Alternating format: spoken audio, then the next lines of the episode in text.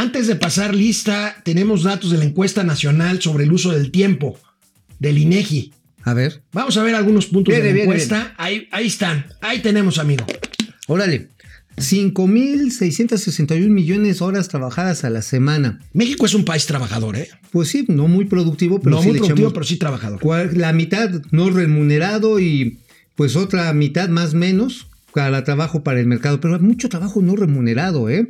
Fíjate que aquí empezamos con el tema de la equidad de género. 97% participa en el trabajo doméstico no remunerado, pero de esto más de la mitad lo hacen las mujeres. Ajá, es decir, las señoras que se quedan a limpiar, a asear, a alimentar, a cuidar a sus familias, no son remuneradas, ¿eh? Y muchas veces maltratadas. 5 de cada 10 horas contribuyen a la economía del país sin pago alguno. sin pago alguno. Por ejemplo, los hijos que se ponen a atender la tiendita, o llevan el arado, o que van a ordeñar a la vaca, o que van a recoger los huevos ahí de Doña Austeridad Republicana. Digo, yo sé que tú, ah, tú conoces Oye. de eso, pero bueno.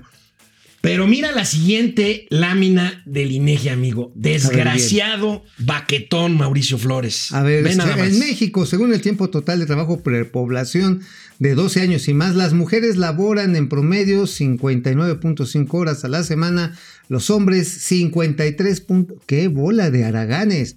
O sea que las mujeres le echan ganitas, más ganitas, 6.2 horas más que yo, ellos. yo no tengo duda, yo le creo al INEGI. Este, pues mira, pues que me presenten a una, por favor, porque yo sí trabajo como burro, por Dios. Bueno, vamos a pasar lista a ver quiénes andan por acá en viernes. Son muchos, les Saludos. agradecemos como siempre. Hermano Vicente, hace mucho que no te conectabas Vicente, o por lo ¿qué menos onda? que no te comunicabas. O que no lo desde, veíamos. Desde la Sultana del Norte. Depredador mercenario, Depre. Si pago mis impuestos correspondientes y pregunto para cuándo y dónde llevan nuestras aportaciones antes de que me dé sed de la mala y se acaben.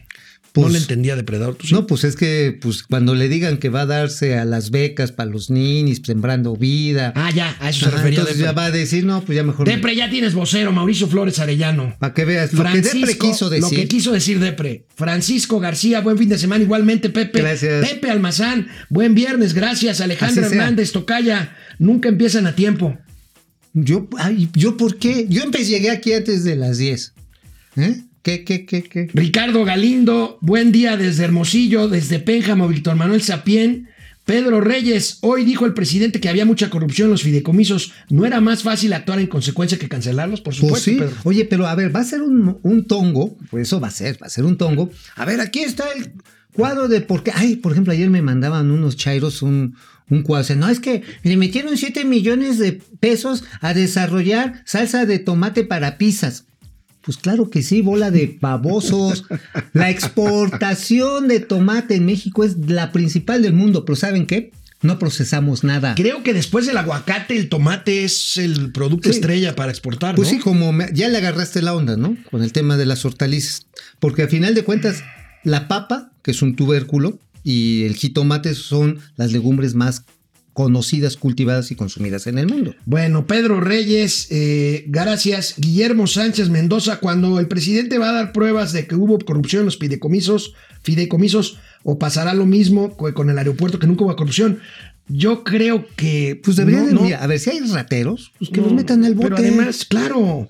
claro Así de simple sencillo. Mira, el tema es claro, es por el dinero, no por la corrupción. No, y es por el show. A ver, ya, por- no, ya no hay avión presidencial que rifar. La, la, eh, ahora sí que el juicio a los expresidentes sin presidentes, el juicio a los Oya sin, Sin los. Oya, este, la rifa del avión sin avión. sin avión, pues ahora pues vamos a hacer, Momento financiero sin Mauricio, nos va mejor. pues sí, ¿verdad? Sí, ya, ya, ya, el lunes yo ya no vengo. Rocío Hernández, Diana Lome, Eva Jaimes y en YouTube Ari Loe, venga, Ari. venga Ari, Fernando Antunes, Juan Ramón no. Felicidades Mauricio, llegaste toda la semana. Pues para que vean. Y tú que no me quieres aquí, pero el lunes me van a extrañar, desgraciados. ¿Tú? Verán lo que es ¿De veras haberme tenido y después haberme veras no vienes el lunes? No, no vengo. Ah, vas allá con los de enfrente, ¿verdad? Sí, voy aquí a la tiendita que está Ruth acá. F. Araita, felicidades por el programa, muy bueno, gracias. Leti Velázquez, F. Ramírez 714, sí está el maestro Oñero. Ahí Ah, está. por supuesto, les dije, pero repito, el lunes sabrán lo que es haberme tenido y después haberme perdido. Leti, de Leti Velázquez, lista para seguir aprendiendo. Gracias, Leti, de eso se trata. Esa es nuestro, nuestra misión. Abraham López Mójica, desde Ecaterror. Ahí, ahí el pecero, ahí fue el pecero. Ahí fue el pecero, exactamente. Eli Ortiz, soy Mike White, desde la cuenta de una mujer muy trabajadora, mi esposa Elizabeth Ortiz. Saludos a ambos. Mike, Elizabeth, felicidades. Yo también las mujeres que conozco son muy trabajadoras. Dart, eh, Bader, eh, ¿qué tal? Buenos, buenas tardes. Esta función apenas va a comenzar para el año próximo. La cosa se va a poner crítica. Bueno, tenemos una pregunta en Facebook que ya empezaron a contestar. ¿Cuál es el mejor escudo protector de la economía mexicana? Esto es porque hoy el presidente pues dijo que su mejor escudo protector son las mañaneras. Oye, ¿y no serán los Para mí es el mañanero.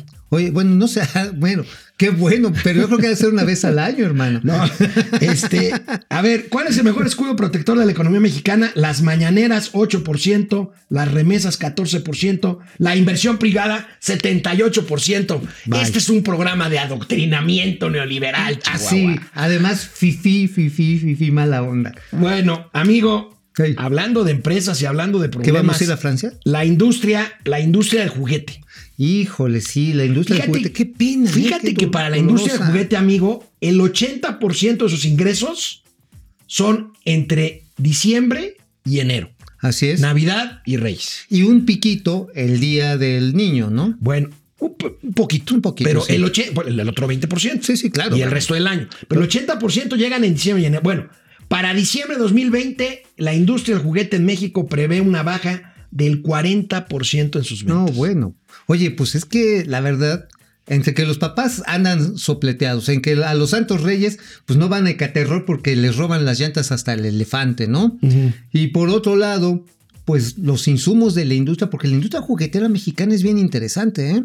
Hay una industria poderosa. ¿Tú sabías que Lego tiene su principal planta de producción fuera de Europa, en México? No, no sabías. Sí, es una ¿Dónde está? Está, está en el norte, creo que es en Ramos Arispe. En Ramos Arispe, ahí pegadito a Saltillo. Ah, exactamente. Saltillo es el que me echo en el Miami. Ay, tranquilo. No, no, no. Sí, sí, ya ven cómo pues, Mauricio. es que es un saltillo, porque ¿Eh? ya, ya, no hay que pedir Mauricio me sigue, hombre. Mauricio me sigue. Le marco la pauta. Ay, sí, sí, está bien. Bueno, vamos a ver una gráfica de nuestros amigos del financiero. Ahí tenemos, fíjate, la caída brutal del sector. Fíjate, el brinco ese de 2016 se fue a las nubes y de ahí no se ha podido recuperar. ¿Y contará si uno hace consumo de juguetes para adultos? No, no, no, no, no. Estamos hablando de un juguete para adulto. A ver, ¿cuál es un juguete para adulto? para ti, por ejemplo, sería una andadera. No. un bastón. Pues sí. Bueno, sean felices, es fin de semana. Salgan lo menos que puedan y si salen, cúbranse, por favor. Mucho, por favor. El Océano Pacífico y la nariz. También nos vemos, y otra nos vemos el lunes. Bueno, yo los veo el lunes porque este. Pues, yo voy a chambear. Este baquetón no va a venir.